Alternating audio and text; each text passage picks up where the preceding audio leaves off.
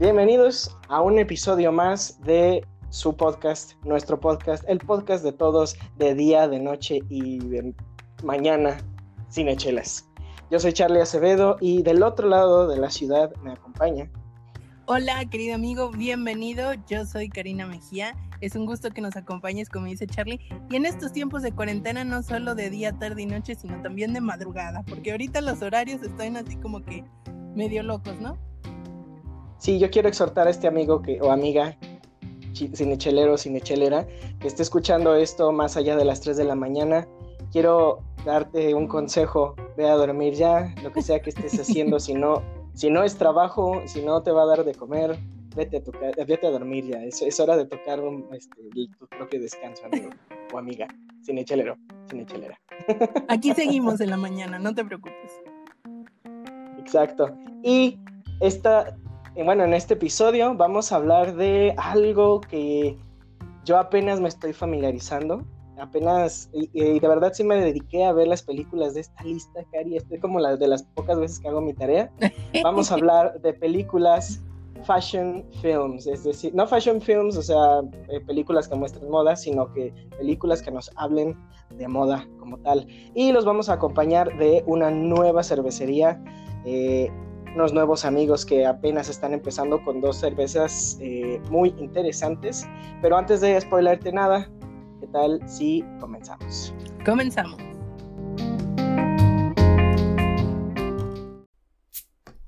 Bienvenidos. ¿Qué les sirvo? Claro. Las Cinechelas. Las Cinechelas, con Karina Mejía y Charlie Acevedo. Aquí hablamos durante una hora. Mm, o dos, a veces más. De cine, sus géneros. Directores, actores, la cartelera. Las que nos gustan, las que odiamos y por supuesto... De chelas. Quédate, porque de que hay chela y hay tema, lo hay.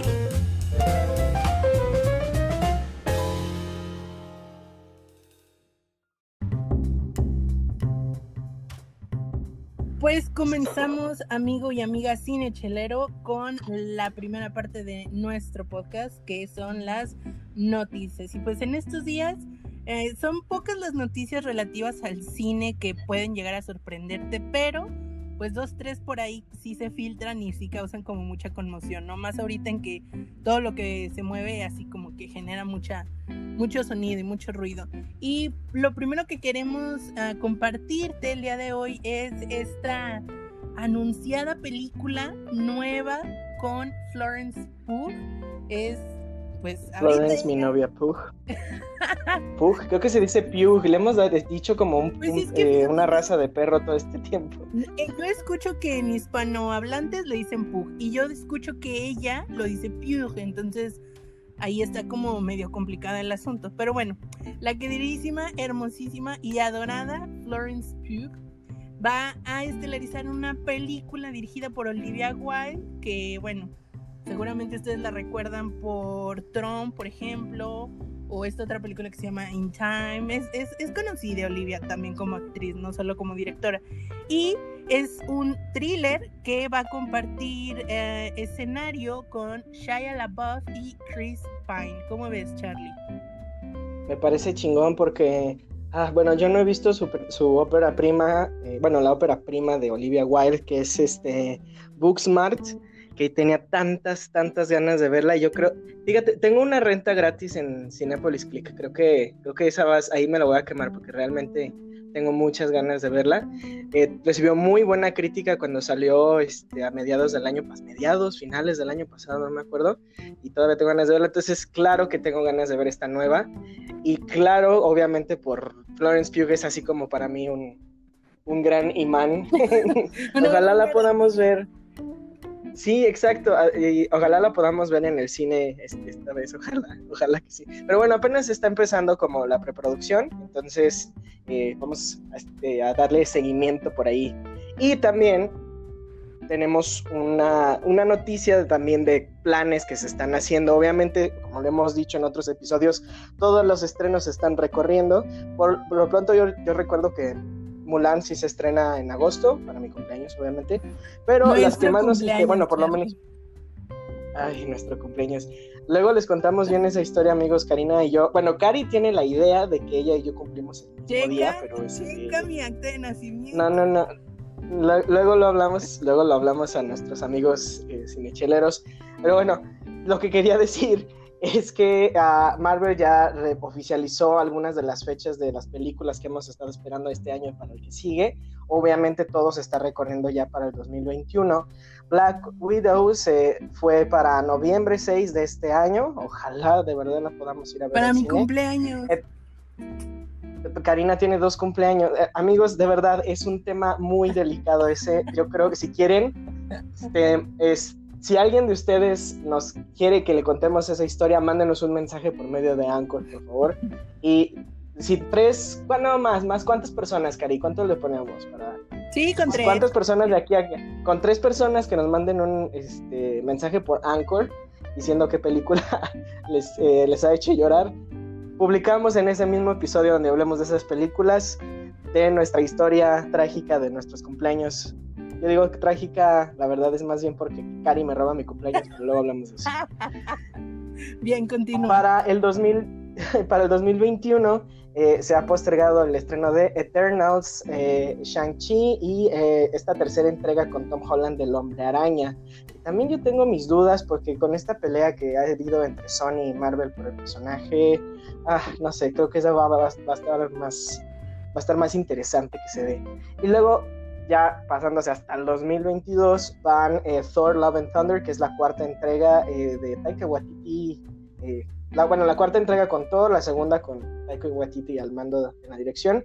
Y también algo que a mí me entristece mucho, que Doctor Strange este, Into the Multiverse of Madness se va a ir hasta marzo del 2022, al igual que eh, la segunda entrega de Black Panther y Captain Marvel, que se van también para el verano del 2022.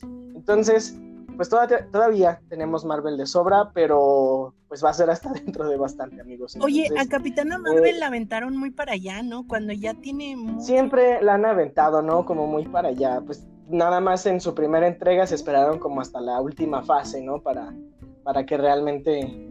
¿Es- ¿Qué fue el- después de Infinity War? Sí, es la única película que existe entre Infinity y Endgame, creo. Entonces, este, sí, como que... mm, Es que también es un personaje que ha tomado una fama apenas recientemente, entonces... ah, como sí, hay, hay muchas opiniones muy divididas. A mí, a mí me gusta mucho, la verdad, especialmente en los cómics. En la, en la película también, mm, tal vez no tanto como los cómics, pero, pero este, mm, a lo mejor es porque realmente es la más así como, pues, no, nueva, ¿no? A lo mejor, no, no estoy seguro. La menos popular, la ¿por menos conocida. Ajá, exacto, que apenas está como que agarrando ahí. Pero pues, Pero A mí me encanta y yo sí la voy a- O sea, digo, sorry por el spoiler, sí, pero lo hizo todo. Ah, ya pasó un año, o sea, ya. Nuestra regla aquí es: si ya, ya pasó un año, ya no es spoiler. Entonces, definitivamente. no, no es cierto. Nuestra regla, nuestra regla aquí es: este contenido siempre tiene spoilers, amigos. Sí, I'm sorry. Pero bueno, esas son las dos pequeñas noticias que tenemos. Eh, si ustedes tienen otro chisme, compártanlo con nosotros, por favor. Mientras, les quiero insistir, mándenos eh, todos sus comentarios, todos su- todas sus opiniones, eh, déjenlas en los comentarios de en el los posts de Instagram. Mándenos también audios por medio de Anchor. Participe con nosotros en episodios. Eh, esta, bueno, este mes la, la gran trivia es qué películas los han hecho llorar. Ya me han llegado varios, este, la lista de las películas es muy larga, Cari. La verdad es Sí. que y, y son películas, hay algunas películas que digo, fuck, neta, esa. Y, um, y, y cuando me explican por qué, es así como, ok, es, realmente es como, tiene que ver mucho con la conexión de las personas con la película. Entonces, Claro. Mándanos tu experiencia, cómo fue, cómo sucedió y ah, participa con nosotros de un episodio. Eh, y bueno, Cari, ¿tienes algo más de noticias, no? De aquel lado. Creo que es ¿Algo, algo todo, nuestro chisme que nos quieras contar? todo por el ¿Eso es todo? Eso es todo, ya no hay este momento ventaneando de, de cinechelas por ahora. Entonces nos vamos a esta primer parte, esta segunda parte que es donde dejo- déjenme decirles amigos que este es el primer epito- episodio, el primer episodio. Yo no sé en qué estás de- pensando, Charlie. El, ah, eh, Karina, no me Bueno, el primer episodio de la cuarentena, que Cari sí tiene la misma chela que yo ahorita de ahí, ahí en su casa. Eh, sí, tuve que hacer un movimiento ahí, escaparme de mi casa, eh, sobornar a los oficiales que me detuvieron para poder llegar. me dijeron, no puede estar usted afuera, pero necesito hacerle llegar a mi compañera de podcast. no, no es cierto, fue muy sencillo. Obviamente, todo con las medidas de seguridad y, sanidad, ¿sí? Adecuadas. Le hice llegar eh, esta, este ejemplar de una nueva cervecería de, aquí de, Guadalajara que nos deleita, yo quiero decir, perdón, Cari, yo ya me adelanté, la tengo aquí ya servida desde que empezó el episodio. A ver, yo la voy a abrir. No puedo, no puedo resistirme, te lo juro. Cuando me enteré de que era una Dark Lager, es que no, no, no, no puedo. Mm. Estoy hablando de Black Instinct, de la cervecería Mushin, de aquí de Guadalajara, repito. Y bueno, como toda Dark Lager, eh, si ustedes ya las conocen, amigos, son hechas con maltas muy tostadas, así tostados a nivel stout, pero con una, eh, un nivel de fermentación, obviamente, pues un lager, tiene una lager, perdón, una, bueno, no creo que haya alguna... ¿Alguno? como algún tema de género. Está, exacto. Eh, entonces, con, a nivel de fermentación lager, yo percibo el aroma hay algo de lúpulo. Hace una, un blend riquísimo de malta y lúpulo, que ah, es lo que más me gusta de este estilo. Eh, Yo quiero comentar algo nada más muy rápidamente. Dale, dale, dale, dale, dale. Yo hace bastantes semanas que no tomo nada. Entonces, querido amigo de oh, si conforme va pasando este episodio, como que medio escuchas que se me va la boca, ya sabes por qué. Advertido estás, advertido estás. Y me llama muchísimo. Que eso nunca ha pasado, afortunadamente. Por lo menos no al aire. No al aire. Luego les contamos también. Manden sus mensajes, amigos, de verdad. Les, les, conviene, les, conviene, les conviene. Oye, Charlie, es que este está turbio como. No sé, está oscurísimo. No esperaba que estuviera tan. Como tu alma, Cari. No, bueno, casi, casi, ¿eh? Ahí va, se, dan un tiro, se dan un tiro. Es que de verdad le hace muy bien el nombre del estilo Dark, o sea, Dark Lager, definitivamente. Yo no esperaba que estuviera tan oscura, yo me esperaba un oscuro tipo Viena, pero no, esto está. No puedo ver, o sea, está completamente turbio y se siente muy bien en la boca, de hecho es muy refrescante, ah, es lo que me gusta de la Dark Lager en general, que a pesar de que esté hecho con maltas tostadas y que el sabor es amargo está muy muy presente, sí es muy refrescante eh, por esta baja carbonatación que tiene, la, la temperatura que la tenía, uff, no, la verdad es que la estoy disfrutando muchísimo y eh, bueno, es esta creación de las primeras creaciones que tienen nuestros amigos de Mushin Brewing Brewery Co. Eh, Mushin tiene un nombre muy, muy, muy interesante. Quiere decir eh, como no mente, ¿no? O sea, como alta concentración o, eh, algo, algo por el estilo, ¿no? Es, a mí me recuerda mucho esta película del último samurái donde le dicen es que tu concentración está en no hacer las cosas mal. en realidad, cuando es así como no mente o mushin, es simplemente liberarte del el miedo, ira y ego hacer las cosas, Eso está muy, muy chido. Y bueno, está ah, muy buena. bueno, voy para allá. Está muy buena, ya la probé. Ah, sí, definitivamente muy refrescante.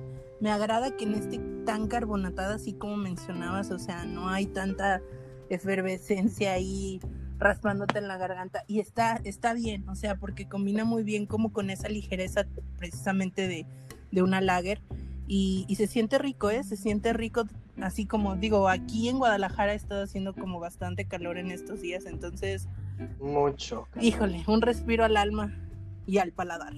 Entonces, eh, con mano, con mano, con chela en mano, y vámonos a hablar de fashion films, bueno, no fashion films, fashion, ¿cómo lo podemos llamar? Películas que nos hablan de moda, sí, sí. Y tenemos aquí un playlist, amigos, que yo ya, bueno, ya probé y este, les aseguro que es, es bueno. excelente de principio a fin. Exacto. Solo me faltó una película de esta lista, pero bueno, la verdad es que no la vi porque, eh, pues, debo admitir que me culió un poquito al saber que era de terror. Me voy a esperar a que Cari me diga cómo está. Lo siento, estoy aquí confesando el por qué no la vi. Decidí ver mejor Inception antes del podcast, entonces está hecho. Entonces, ¿qué es la película con la que vamos a empezar esta lista? Y quisiera que Cari me diera su sinopsis. su Charlie, qué ella. miedoso eres. No puedo creer que no la hayas visto. Soy un collón. Y orgullosamente, entonces, eh, sí, no, no me arrepiento, no me arrepiento para nada. No, no, de verdad no puedo Porque creerlo. vi las demás y las demás, bueno, tengo mucho que decir al respecto, pero vamos con el demonio neón, Cari. ¿Qué tienes que decirme no del demonio neón? no Para, a ver, convénceme. ¿Por qué te dio miedo?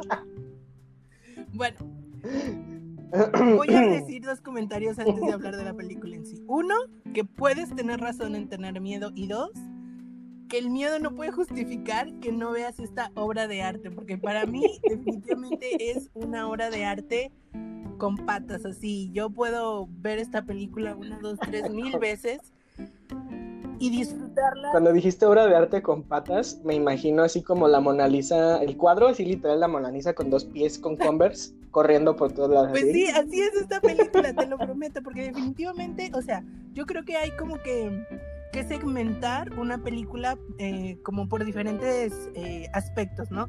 Tenemos el aspecto visual, tenemos el aspecto narrativo, tenemos el aspecto este, musical, el- el- la producción, todo esto, ¿no?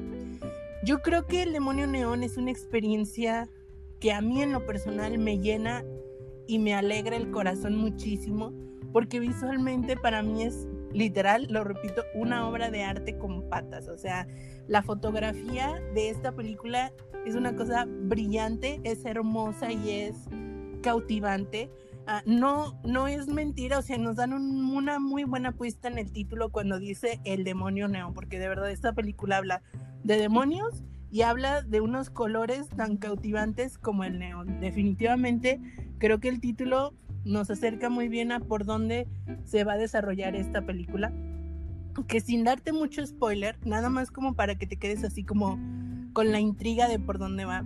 Pues nos habla de esta chica interpretada por Elle Fanning, que pues ustedes conocen, este, muy bella, muy, muy, muy aclamada también. Yo creo que anda como Y que en mi opinión está haciendo mejor carrera que su hermana. Como que sí, es que- la verdad son estilos diferentes. Yo creo que está en la misma onda.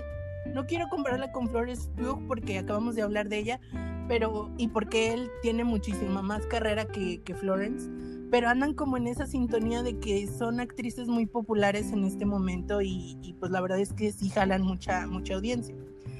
Bueno, estamos hablando de la película del neón, El demonio neón. Es esta chica interpretada por El Fanning que es una una chica muy sencilla que aspira a ser modelo. Entonces eh, la película comienza cuando ella empieza a ir a estas audiciones y pues así como que empieza, ¿no? A hacerle la lucha aquí y allá. Pero este camino, y, y yo creo que es como también una metáfora de cómo es el mundo de la moda, cómo es el mundo del modelaje, donde o te comen o los comes, literalmente, o sea, no hay oportunidad para... Shit, no me digas literalmente, neta. Ay, no, Sí, Cari. no, de verdad, es que así, así, hasta ahí lo voy a decir, no puedo decir nada, nada más.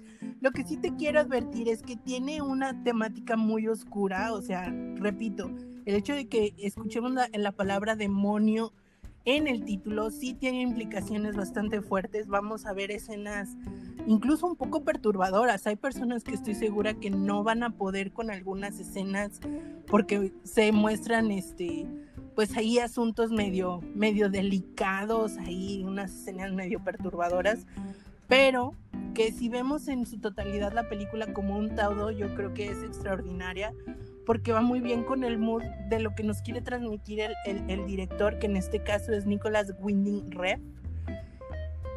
Y a mí me encanta, a mí me encanta muchísimo, yo puedo verla una, dos, tres veces, este, ahora que lo pienso, o sea, es que sí me da risa Charlie, pero es que yo sé que a ti sí te daría miedo, o sea, sí, sí tiene Sí. algunas partes Qué bueno que me muy, muy siniestras, pero hay otras partes que son literalmente como poemas visuales. Quiero hacer énfasis o, o una referencia muy, muy específico en dos, en dos fragmentos. Hay una parte en donde ella va con un fotógrafo así como muy reconocido en el mundo de la moda a hacerse como un photoshoot como para que le den trabajo y hacer su book y todo esto.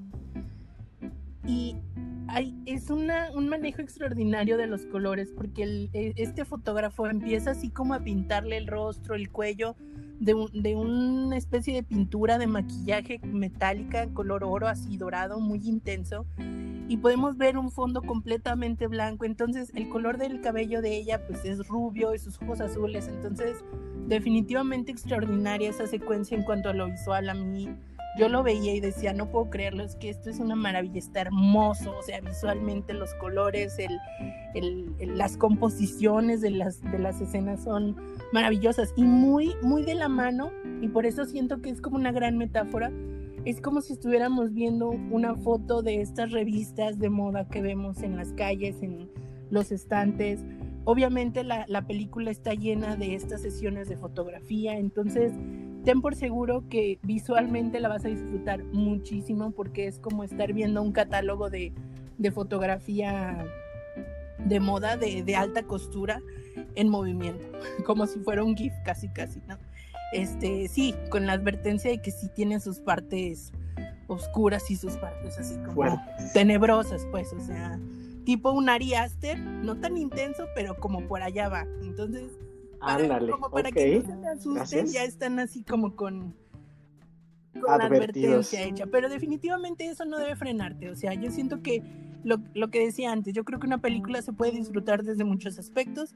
A lo mejor tú terminas de ver la película y me dices es que la historia no me gustó, no me convenció, pero la parte visual definitivamente, yo insisto, o sea, te doy la, la, la, la ventaja de que digas no me gusta la historia, pero es que visualmente es muy atractiva. Ah, y otra escena que me gustaría mucho rescatar es esta parte donde ella está como en un desfile de moda que ya no sabes, y también está esta parte como onírica de la película en donde ya no sabes si es algo que ella está imaginando, si es algo que ella está viviendo, si es otra vez un, una, un, photoshoot donde la están fotografiando. O sea, hay momentos en que no sabes qué, y estas, estos cambios entre la realidad, lo que es, lo que no es, le da un toque como también muy siniestro a la película y, y refuerza este sentido de la metáfora de decir dónde comienza la modelo y dónde empieza y, dónde acaba el, trabajo, ¿no? O sea, e, estas líneas tan, tan a veces tan delgadas que no sabemos cómo, cómo dónde, dónde establecerlas. Entonces, hermosa, ¿se nota que me gusta? sí, o sea, definitivamente creo que es una película que tienes que ver. Si te gusta la fotografía en el cine, si te gusta ver cosas bellas, tienes que verla. Vela y si al final me dices, es que no es posible, ¿cómo es que ustedes recomiendan esto? Te voy a decir, ok, pero dale chance. Es cine, es, es, cine, vaya, o sea, no, no podemos, no podemos evitar ciertas cosas. Y entonces esta película, digo, si me, si habla, si regresamos al, al porqué de esta, esta lista de, de fashion films, eh, ah, se centra más en el aspecto del modelo. Sí, pero está muy presente obviamente también la parte fashion, o sea, todos los atuendos, todo el mundo alrededor del modelaje y de la moda y los fotógrafos está muy presente. Y pues, no, no, es que el final, el final te... no sé por qué de repente lo, estoy comparando en mi mente con, con el cisne negro, no sé, no sé por qué. Siento que... Ok, está bien. Digo, yo sé que es un tabú para Cari que hable yo del Cisne Negro siendo ella fan de Perfect Blue porque ella, ella considera, ¿no? Que es un rip-off de Darren Aronofsky, pero bueno, no discutiremos eso otra vez.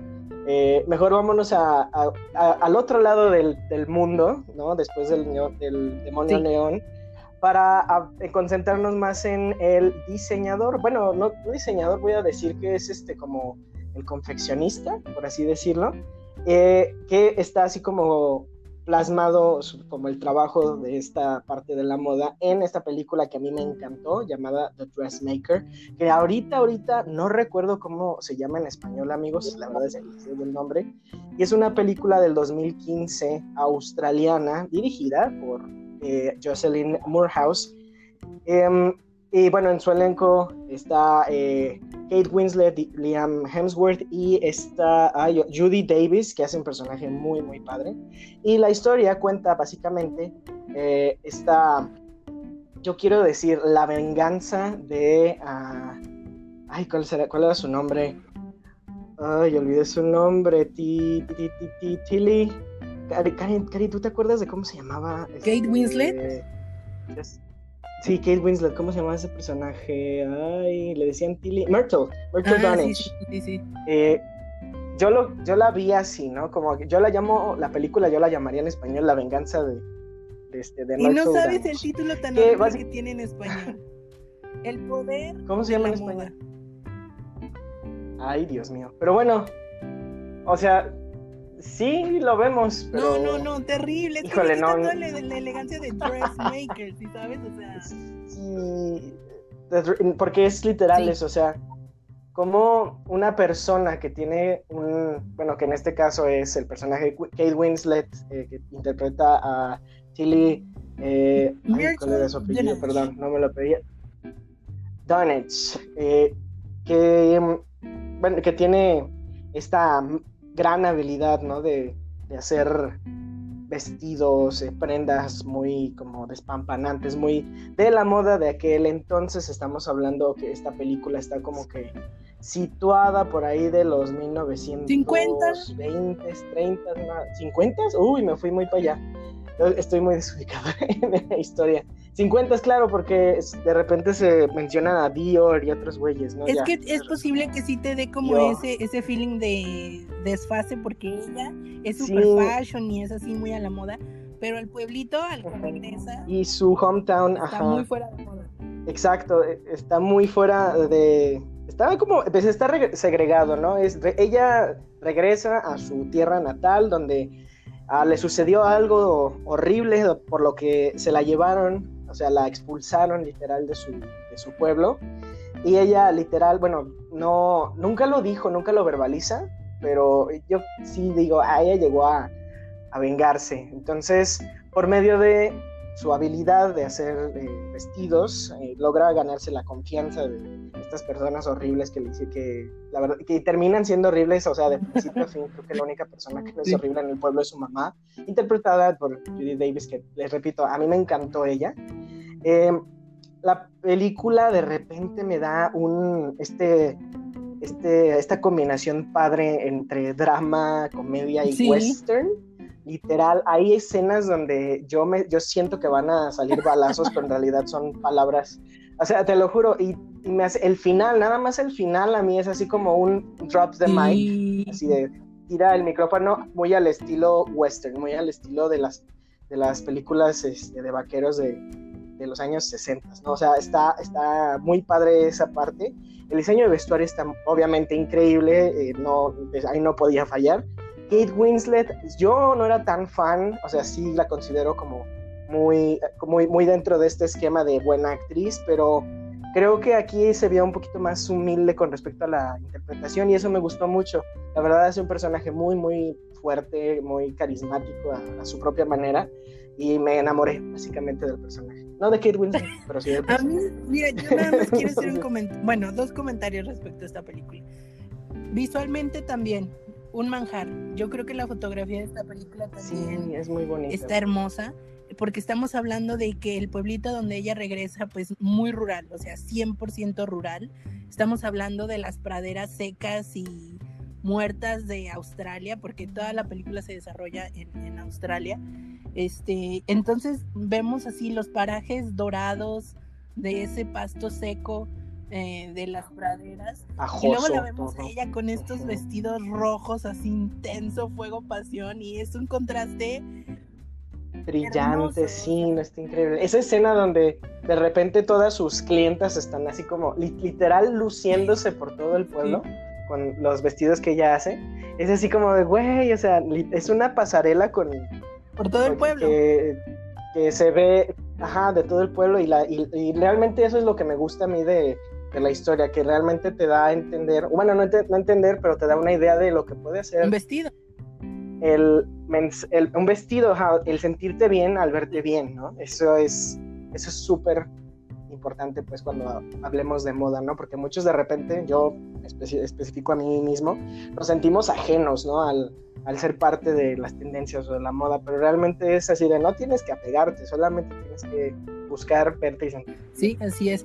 Y mi segundo Entonces, comentario, Me quedo con eso de la mi película. segundo comentario respecto a esto es que me causó un poco de conflicto ver que el lío amoroso de la película era entre Kate Winslet y Liam Hemsworth. O sea, Sí, qué pedo con eso, ¿no? O sea, Liam Hemsworth tiene Sí. nuestra edad y ella, ah, exacto, exacto.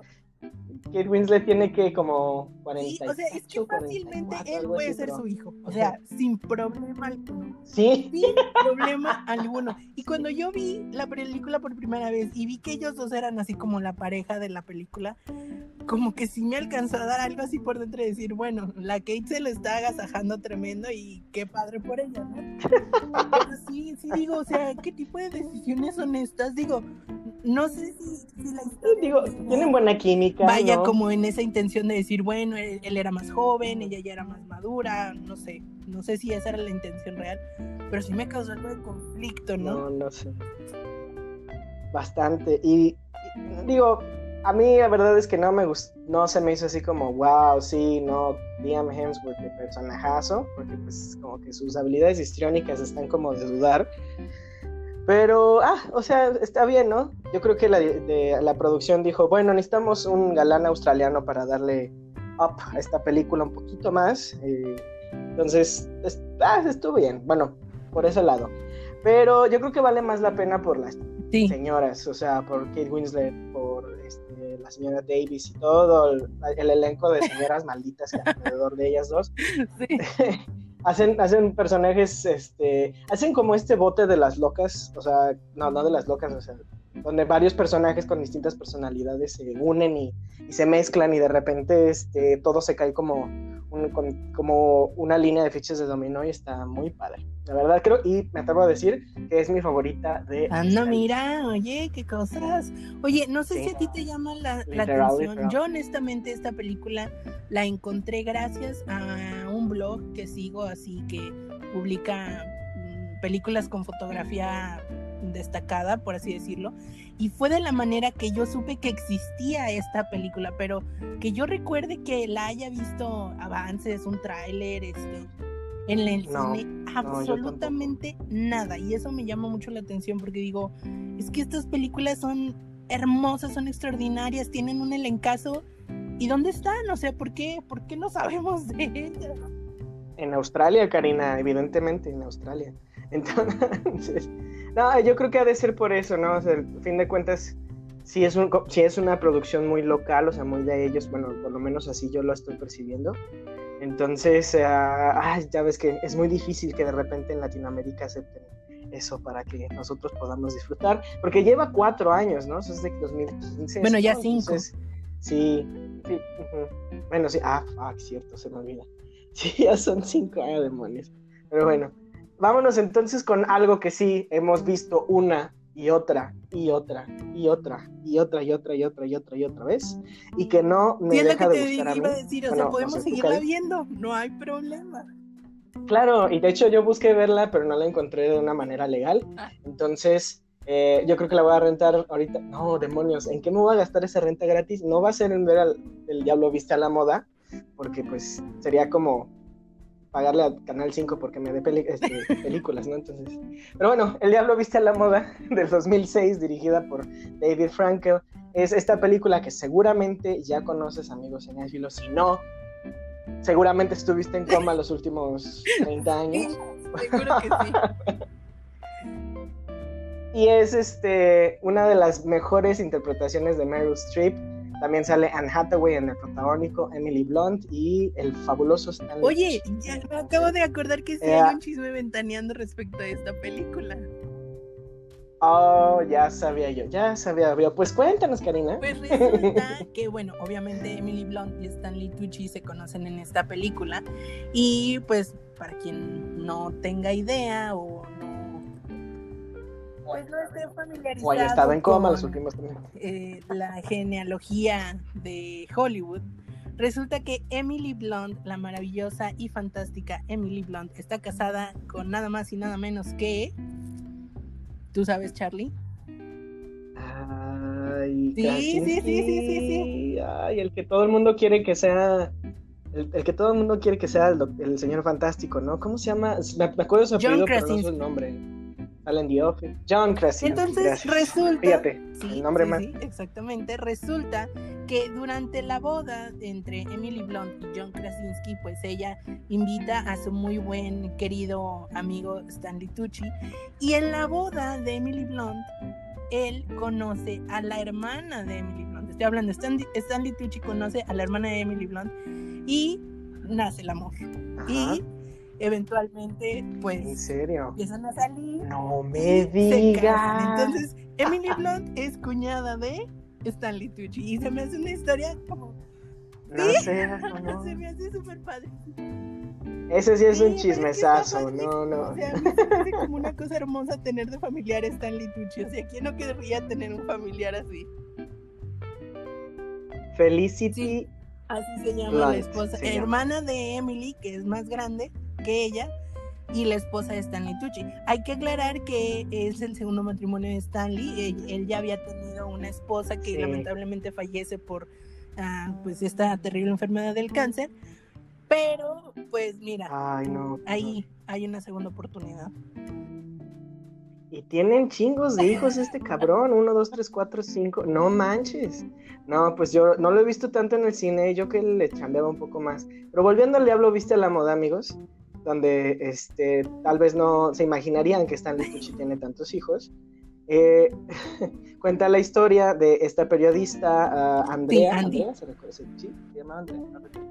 Andy, que ah, busca empezar a hacer su carrera ¿no? en Nueva York, es de este, de este típico caso de universitaria recién graduada que bus- está buscando empezar como a, a chambear y bueno, cae en, una, en un trabajo de asistente para la directora, bueno, sí, directora de, o jefa de, de edición, no sé cuál chingado se llama, de la revista Runway, Sí, ¿Se llamaba Runway? Sí, verdad, ok, no me estoy equivocando aquí.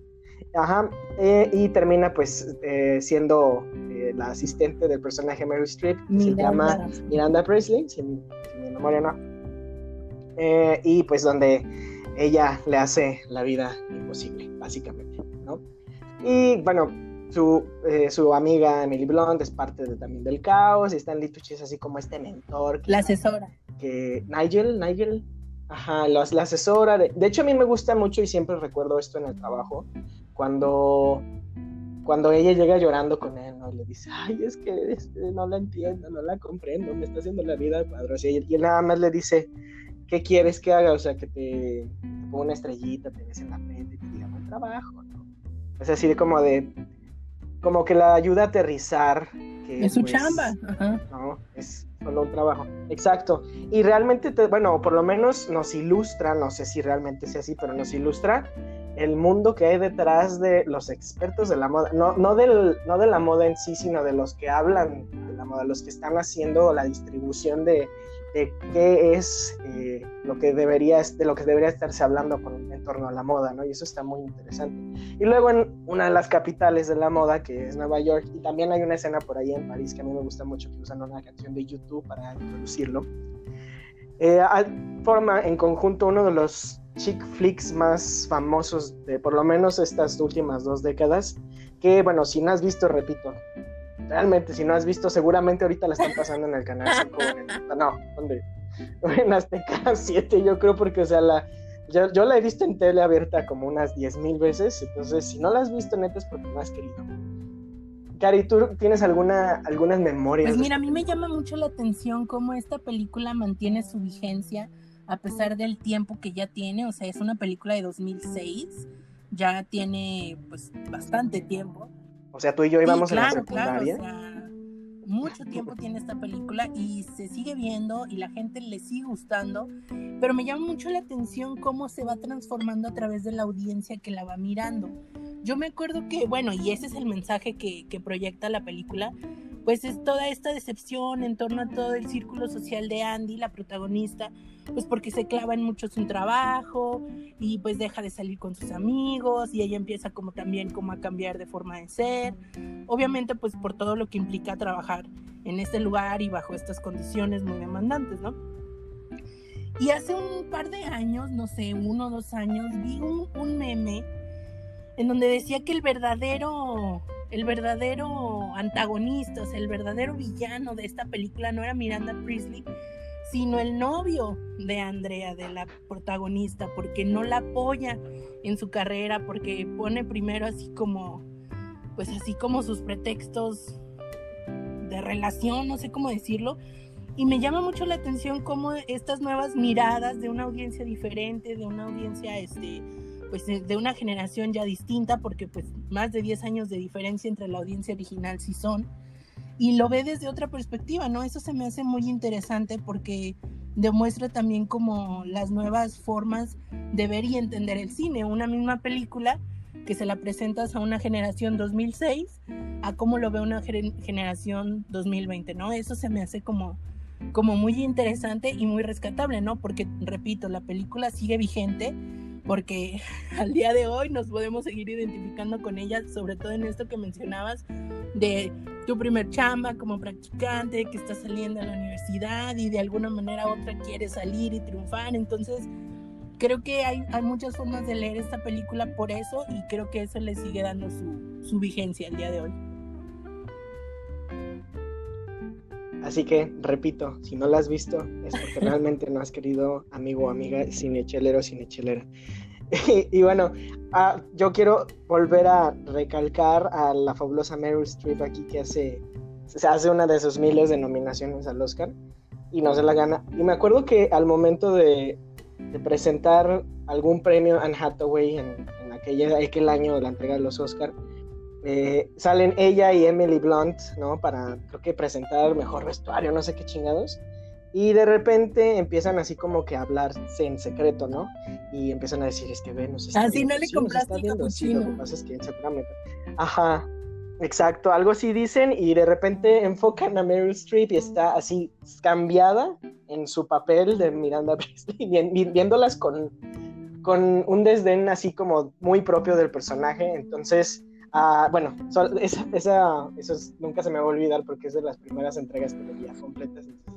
Sí, sí, nunca se me va a olvidar. Y también icónica, y bueno, icónica, pasemos, ah, fuck, icónica la interpretación de Meryl Streep, ¿no? O sea, quien convirtió en... Sí, yo creo que nunca va a haber una mala tan mala. Ah, porque incluso podrías decir que es como una especie de... No sé, a mí me recordaba de repente a Cruella de Vil, pero digo, güey, no, ni siquiera, o sea, ni siquiera ni siquiera, o sea, yo creo que...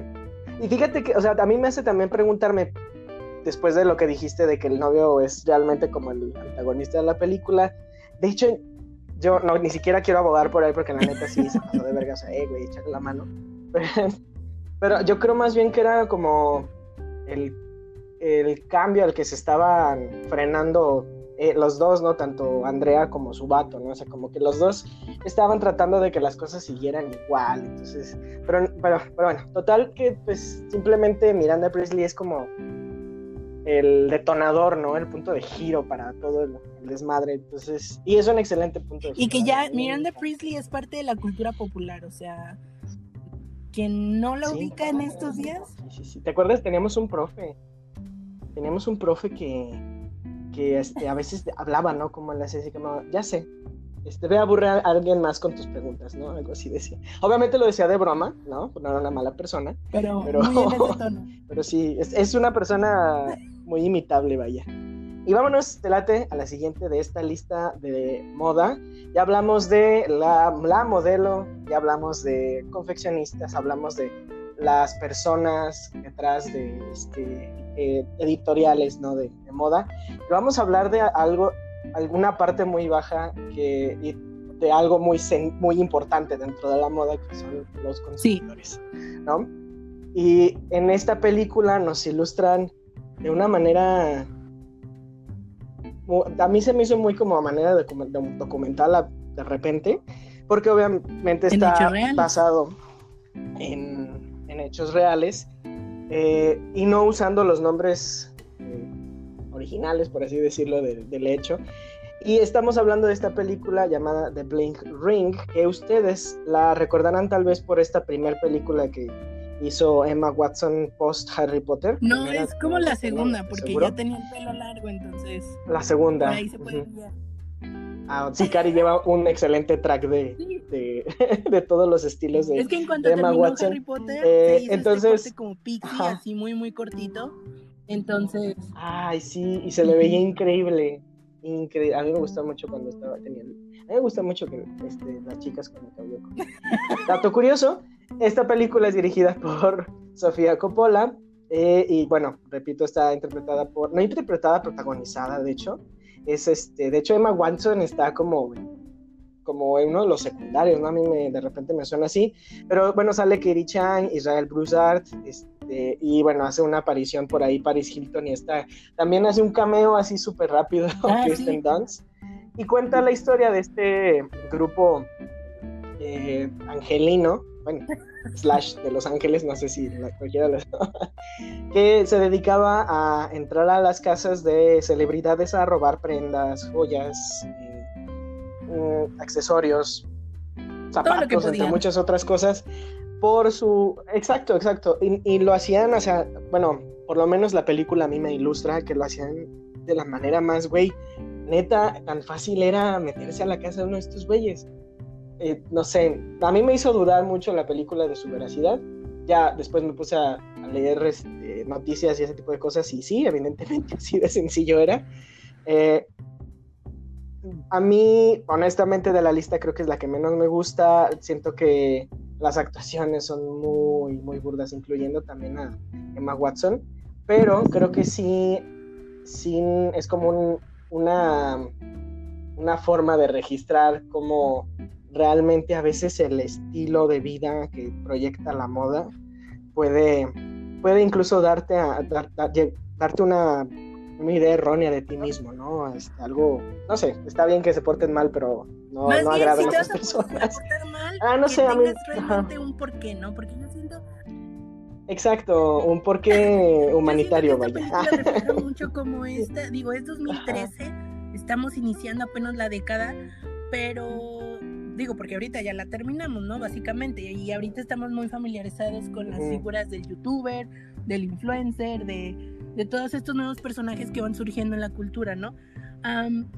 yo creo que va muy en sintonía a cómo se van transformando los valores que, que, que parecen ser importantes en la cultura, ¿no? A mí me llama mucho la atención que el móvil de estos chicos era presumir que habían robado a celebridades. O sea, no era así como. Exacto.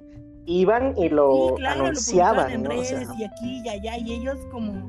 Es que se sentían como, como celebridades también al decir, es que yo robé los zapatos de Paris Hilton, yo robé el bolso de no sé quién, de no sé cuánto y así, ¿no?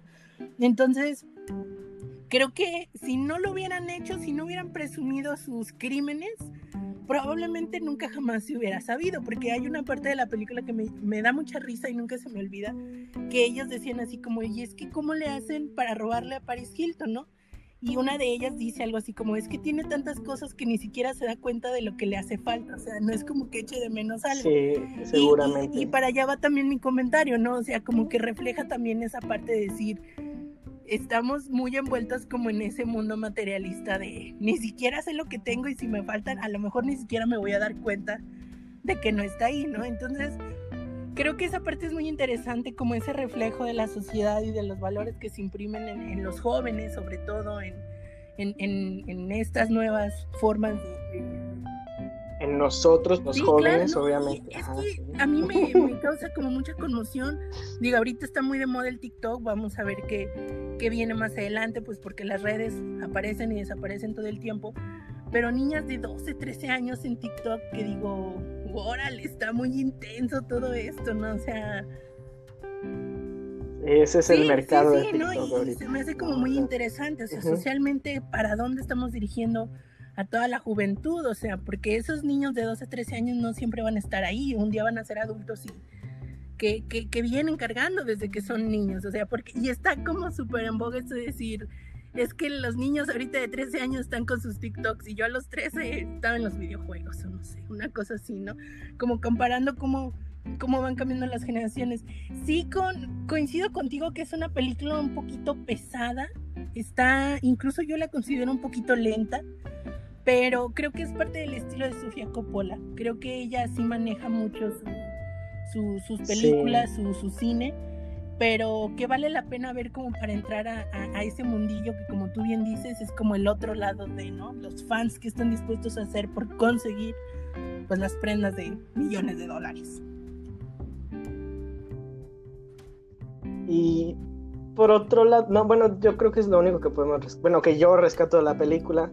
La verdad es que a mí no, te digo, no, no, no, me, no me dejó mucho, ni en ningún aspecto. De hecho, la fotografía me, me molestó de repente, ¿no? Porque era así como de, repente hay tomas donde es de noche y no sabes realmente qué está pasando. Yo creo que de repente, así como tú dices que es Sofía Coppola, a lo mejor es parte del sentimiento de la de esta ay, como de la adrenalina del robo, pero la verdad es que no, no, sé, no, no, me gustó mucho.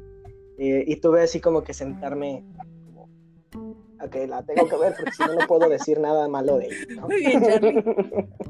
¿Por qué no pero, esa lógica con pero la dejaré ahí. A ver, dime. Porque, este, bueno, no, es que el, el, el, pesar de que no está tan buena y el pesar de que me dé miedo, es más, miedo es más grande, ¿no? Entonces, exacto, exacto, ¿no? O sea, eh, pero bueno, vámonos a una película ahora que um, vamos a hablar ahora de esta otra, ay, ¿cómo decirlo? Esta otra cara de la moda que es hasta dónde puede alcanzar, ¿no? Todo de repente se centra mucho, de hecho a, mí, a mí de repente me, sorprende que no me sorprende, más bien como que me molesta que se sienta que los hombres somos ajenos a, a que, que, la moda también es parte de nosotros. De repente, incluso en tiendas departamentales, eh, se me hace que las opciones para hombres son demasiado limitadas como las opciones que tienen las mujeres, ¿no? Yo entiendo, o sea, a lo mejor es cuestión de mercado, pero bueno, esta siguiente película nos da una perspectiva muy interesante al respecto. Eh, es una película también del 2006, fíjate, mira, 2006 fue un buen año para, para la moda en el cine, entonces, uh, es una película de Julian eh, Jaholt, bueno, Jaholt, no sé cómo se pronuncia, que se llama Kinky Boots, interpretada por Joel Agert, eh, Edgerton, que ya hemos hablado de, eh, de, él aquí varias veces, ese actor inglés secreto de, de, muchas, perdón, australiano, perdón, el acento siempre. Y muy bien que lo hace aquí. y Chiwetel Sí, de hecho, aquí hace un personaje muy interesante junto con Chiwetel Ejiofor, que ustedes lo recordarán por 12 años de esclavo eh, y hacer un personaje villano por ahí en Doctor Strange, pero este, para mí, es su mejor personaje hasta, ahorita. sí, interpreta él a este...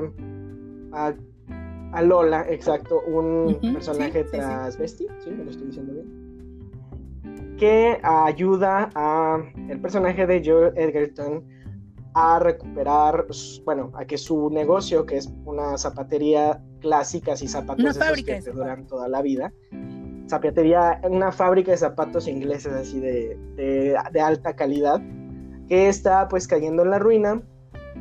Eh, van a girar ahora de girar ahora de giro, van a cambiar de giro. Hoy, hoy estoy este, volteando mucho las palabras van a cambiar de giro y se van a dedicar a hacer botas para botas femeninas. Pero botas no, no para hombres, botas femeninas para que es el, personaje o para personas transvestis. un intento de bota y bueno, se desata ahí el, Ay, horrible. Y esa escena está muy padre, donde Lola destruye el, diseño y el Where is the, sex? ¿No? Eso, eso está increíble. The Heel. Exacto. Y es, es una película que te ayuda a entender otra vez, vuelvo a esta parte, el porqué de la moda. O sea, realmente no nada más es algo que te pones y ya, algo para, para que no andes desnudo por la vida y ya, ¿no? O sea, es algo más allá. O sea, tiene las prendas, los zapatos, los accesorios, nos pueden, nos pueden ayudar a comunicar algo más que solamente, ah, hoy, hoy me bañé y me, y me salí a la calle y ya, ¿no? O sea, y bueno, maneja un, bueno, a mí se me hace que es un guion muy, muy padre porque realmente, sobre todo a nivel de desarrollo de personajes, es, la química entre estos dos, eh, Charlie Price y Lola, es muy, muy padre. Y también como Lola viene a ese, ese bueno, yo entiendo que es como una especie de pueblo. Pero es, es como una ciudad al, norte de Londres, que pues está como muy conservador el, el asunto ahí, ¿no? Entonces... Y ella viene así como, a ver, ya de una vez, quita. Ajá, exacto. Eh, de hecho, a mí me gusta mucho esta escena donde el bully de, de la fábrica. este, que, se, se, ajá, y se incomoda con él, ¿no? Es, es, está muy padre de repente. Esas, no les quiero dar spoilers para que realmente vayan y la vean. Eh, ¿Qué otra cosa? Yo, por, ¿cuándo vimos esta película? Yo recuerdo que la vimos en la prepa, en la universidad. No, fue en prepa, ¿no? Ajá. Y a veces la confundo, te voy a decir por qué, Cari con Full Monty. No sé, de repente las dos películas como que las vi en la misma, temporada y se mezclan en mi cabeza. Entonces digo, no, espérate, Kinky Boots es de, botas, diseño, Lola, y Full Monty es sí. viejitos. Eh, sí, definitivamente algo distinto.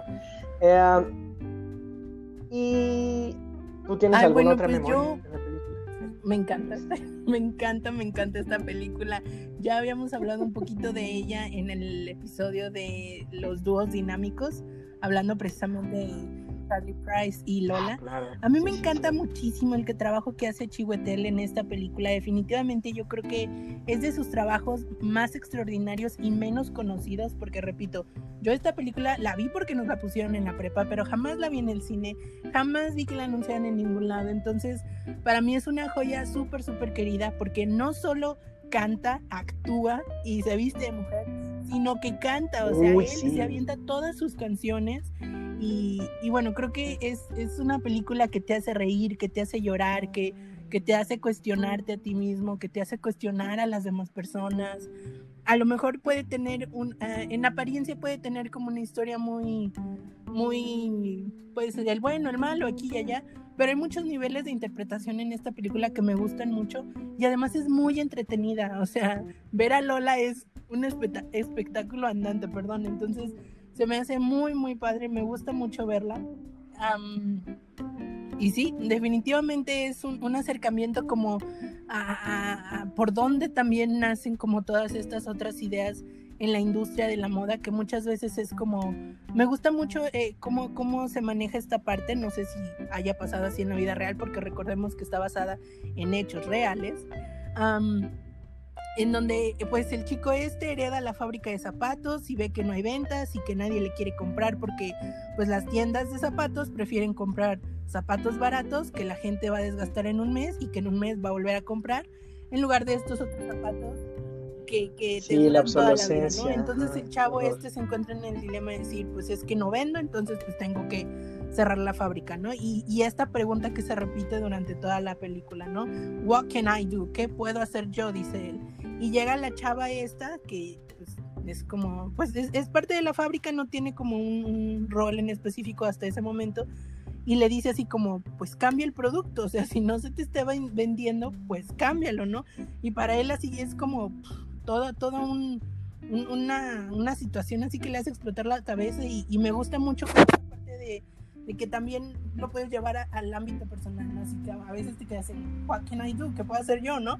Pero sí, sí, siempre tenemos algo que, que podemos hacer y que podemos uh, mejorar. Entonces, yo la puedo ver mil veces en todo el día y no me aburro y a veces me acuerdo de las canciones y me pongo a cantar como Lola en, en el cabaret ahí de, de Londres. Y, ¿Me recuerdas sí, la de sí, Gesture I Can Boogie? Es, que es la rolita que así. Uy, esa rola, ¿no? Te hace sentir fabulosa nada más. Y el popurrí que aparece al final, donde son varias canciones que tienen que ver con zapatos y todo el show que él arma para la presentación, la pasarela. Me encanta, me encanta esa, esa parte, se me hace como muy divertida, muy audaz y que me hubiera encantado estar ahí como para verla en persona, ¿no? Entonces, para estos días de cuarentena yo creo que esta película está muy padre porque un respiro al alma y al corazón, para mí, ¿no? Se me hace como, como como muy ligera, muy amena y, que te va a hacer pasar un buen rato. Busquen amigos Kinky Boots con este Joel Edgerton y Chiwetel Ejiofor. Y nos vamos ahora a, a al último aspecto, y bueno, yo creo que es el más importante de todo lo que conlleva el asunto de la moda, que es el diseñador slash artista detrás de las grandes Oh piezas de la moda, ¿no? Y creo, sí, y creo que, digo, ustedes podrán decir varios nombres, y, eh, y cualquiera de esos nombres seguramente tienen algo en común con el personaje que interpreta Daniel Day-Lewis en El Hilo Fantasma. De- dirigida por Paul Thomas Anderson. Es una película, de, de hecho de todas creo que es la más reciente o la más nueva. Eh, de- estuvo en su año eh, nominada muchas cosas en el Oscar y creo que no ganó absolutamente nada más que lo del vestuario, que obviamente era así como si no se lo gana es porque realmente el Oscar no sabe qué pedo. Y bueno, eh, cuenta la historia de eh, Reynolds Woodcock, que es un... ah, está basado en un diseñador español, lo leí por ahí, pero en realidad es Woodcock es un diseñador ficticio, ¿no? Que retrata o trata de retratar eh, la vida de este diseñador de vestidos, pero no, no cualquier Alta vestido de noche de, de- no, no, o sea, estamos hablando, ajá, estamos hablando de, de que 10 personas, o sea, 10 señores especialistas en confección están a cargo de este güey y tienen, así pasan semanas confeccionando un vestido para gente, o sea, gente de la realeza, gente este, de, de alto, De alto calibre. rango económico, o sea, son, son personas, exacto, que son, iba a decir algo horrible, pero este, bueno.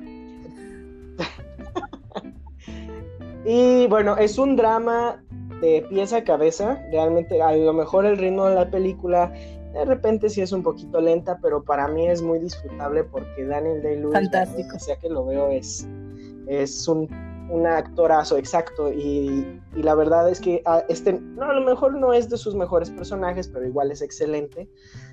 Retrata a esta persona que está así como 100, 200, mil por ciento comprometido con su trabajo, que es una De su vida, de toda su vida.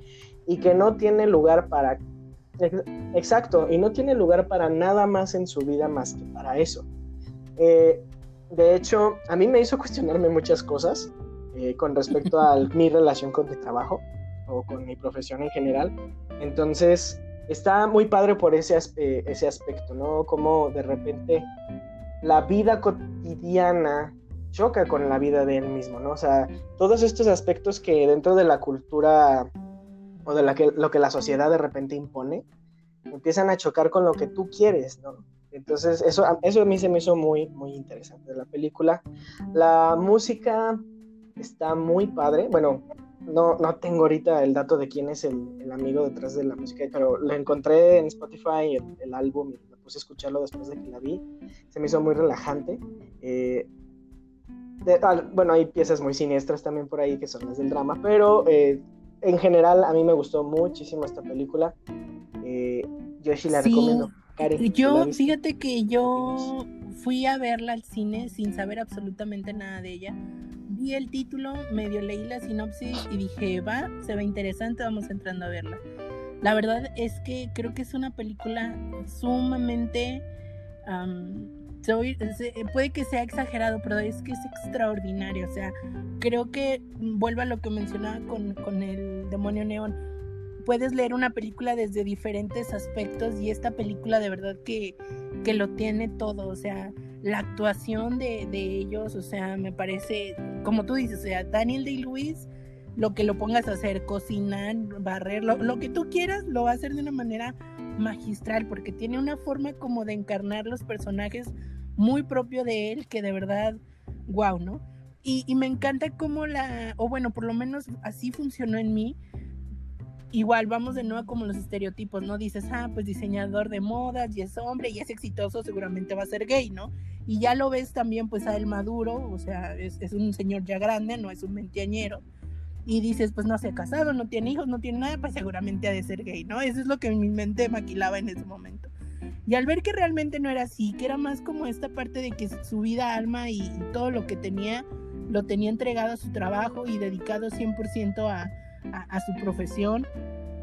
Y que llegue esta chica que de repente empieza a moverle el tapete de una manera que él ni siquiera lo vio venir, ni, ni lo anticipó, ni nada. O sea, las circunstancias simplemente aparecieron y ella lo buscó también, o sea, a, mí se me hace como sumamente cautivador la parte psicológica de los personajes de esta película, o sea, se me hace extraordinaria, me gusta muchísimo ver cómo se va construyendo esa relación entre ellos dos, cuando ni siquiera los dos saben qué está pasando y cuando, ay, híjole, es que no se las quiere spoilear, no se las quiere spoilear porque está muy buena, o sea, es muy muy cautivante la historia, se te, va, te va jalando, te va jalando y hay un momento en que dices, ¿qué está pasando?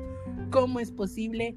Y, se me hace como, como, repito, la parte psicológica de los personajes se me hace sumamente humana, o sea, muy fácilmente puedo ver a, a, estos dos personajes caminando por, por, la calle teniendo como toda esta parte de, de, de su relación por detrás no, no lo quiero decir muy específico, estoy buscando las palabras como para hablar de esto sin que sea un spoiler.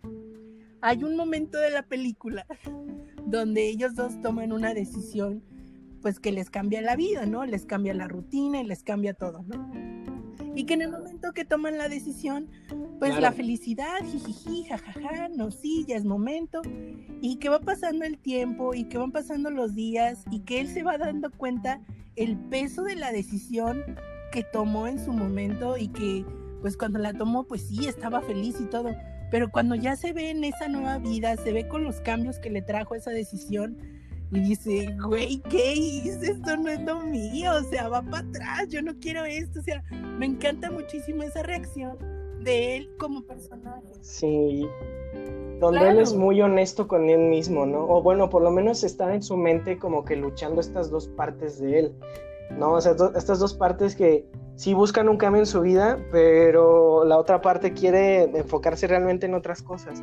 Y creo que muchos, o por lo menos nuestra generación, se podría relacionar mucho con esta idea, ¿no? O sea, este eterno como que pelea entre, ¿Necesito? lo que quiero y lo que, y lo que tengo, ¿no? Ah, o lo que necesito, ¿no? O sea, está, está cabrón, pues. Entonces, Ah, a lo mejor es un viaje muy lento hacia ese, momento de la película, pero eh, la verdad es que va a leer mucho la pena, sí, amigos, sobre todo por los, los vestidos, el vestuario. Yo la verdad es que estoy enamorado de cómo vistieron a, a este Daniel Day-Lewis para esta, para esta entrega. Yo quiero, ahorita ya los estoy buscando, unos armazones de globo como los lentes que tenía él, porque neta se veían súper cool. Eh, y pues en general, no sé si es un sí es un pastelito visual, la verdad, sí, sí, sí es algo que se disfruta mucho a la vista, con respecto a, vestuario y, arte. Entonces, ahí está esta última recomendación de nuestra lista de fashion films o películas que nos hablan de moda. Hay una última por ahí que pues eh, queríamos incluir en esta lista, pero honestamente no hemos visto y que espero podamos ver dentro de poco, que es a esta película llamada Dior and I. No, también con El Fanning, entendido? Y ah, se me hace que, vale mucho, mucho, mucho la pena que busquemos y veamos y nos demos el tiempo. Es una un documental que sigue precisamente el camino de este diseñador que entra por primera vez a la casa de, de diseño Dior como pues director, ¿no? Estamos hablando de Ralph Simmons que bueno, eh, ya tenía como una carrera y era todo, entonces el documental sigue como este viaje de él entrando pues a la marca Dior y haciendo todo el trabajo de diseñar la primera colección de 2015, entonces te muestra literal como todo el proceso creativo, eh, pues lo que también implica el, el, negocio, entonces todo este estrés al que él se ve sometido, eh, creo que es un documental muy valioso porque realmente te muestra como como todo ese mundo desde este otro lado, ¿no? Que muchas veces nosotros nos quedamos como con la publicidad y la ropa y todo bonito, pero ¿qué implicó detrás de todo eso? ¿Qué, qué se tuvo que hacer para poder llegar a ese punto, ¿no? Entonces, al ser un documental y un documental en, pues, relativamente eh, contemporáneo, 2014, este, pues yo creo que, que hay que verlo y hay que ver qué, qué hay por ahí. Qué sucede, la veremos y la, la, re- la ex- review expresaremos. Ay, no, qué horror, qué fea palabra. Haremos un review express posteriormente. Y bueno, fuck, y ya no tengo cerveza. Eh, me la to- te voy a decir, Karina, la verdad es que la cerveza ya estaba, ya se había ido para cuando empezamos a hablar de El Diablo Viste la Moda. Entonces, te juro que la disfruté muchísimo. Hace un rato que no me tomo una Dark Lager y esta, híjole, es una excelente opción. Gracias a nuestros amigos de Mushin por esta excelente cerveza. Eh, quédese con nosotros para escuchar más de ellos porque la verdad es que yo, yo estoy eh, checando muchas de sus cervezas. Luego les platico de eh, qué, qué van a estar haciendo después. Pero bueno, esa fue la chela de este episodio. Me parece muy Vámonos bien. despidiendo, Cari, Pues amigos, ah, qué bueno que te quedaste con nosotros hasta este momento. Gracias por, por acompañarnos. Yo fui Karina Mejía, fue un gusto haberte tenido aquí con nosotros. Eh, como Charlie bien insiste, mándanos un mensaje por Anchor, escríbenos a nuestras redes sociales arroba cinechelas, en Instagram y en Facebook. Ah, te esperamos con mucho cariño, mucho cariño y mucho amor. también, también. Mucho Mejía. presente para saludarte. y dinos qué película te hace llorar.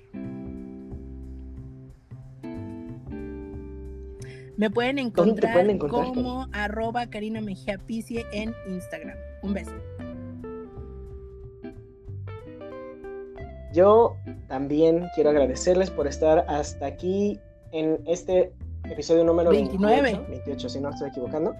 No, 29, ay, como siempre. Episodio número 29. Gracias también por este, a todos ustedes participar, a los que participaron con nosotros en el live con Pay de Limón. Eh, la verdad es que estuvo muy padre la, dinámica, eh, conocimos a muchos nuevos amigos. Gracias por estar ahí. Nos veremos pronto en otras colaboraciones. Eh, a mí me pueden encontrar como Charlie Chelas Blog en Instagram. Obviamente soy Charlie Acevedo. Y nos estaremos viendo en otro episodio porque de que Lo va a haber chela y va a haber tema, Bye. lo habrá. Hasta pronto. el, el delay de, esta, de estas transmisiones en Anchor no, no nos da chance de hacerlo coordinado. Saludos y. Hashtag cuarentena. Saludos a todos. Cuídense. Tomen chela. Vean mucho cine. Uh.